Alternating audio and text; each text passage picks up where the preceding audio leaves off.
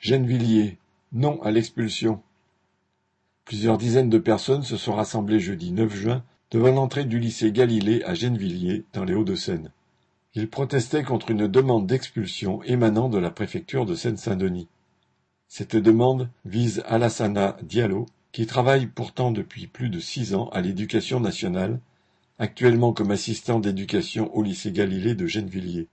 De plus, peu avant qu'il reçoive l'ordre de quitter le territoire français, au QTF, il avait appris que le rectorat de Créteil lui proposait un CDI à partir de la prochaine rentrée. Les manifestants représentaient toute une population indignée de cette menace d'expulsion. À quelques centaines de mètres du lycée, des ouvriers intérimaires du bâtiment réclament aussi leur régularisation depuis des mois. Alors que constamment des responsables pleurent à la télévision qu'il manque de main-d'œuvre, les préfectures menacent d'expulser ou refusent de reconnaître des salariés qui travaillent ici depuis des années. Correspondant Hello.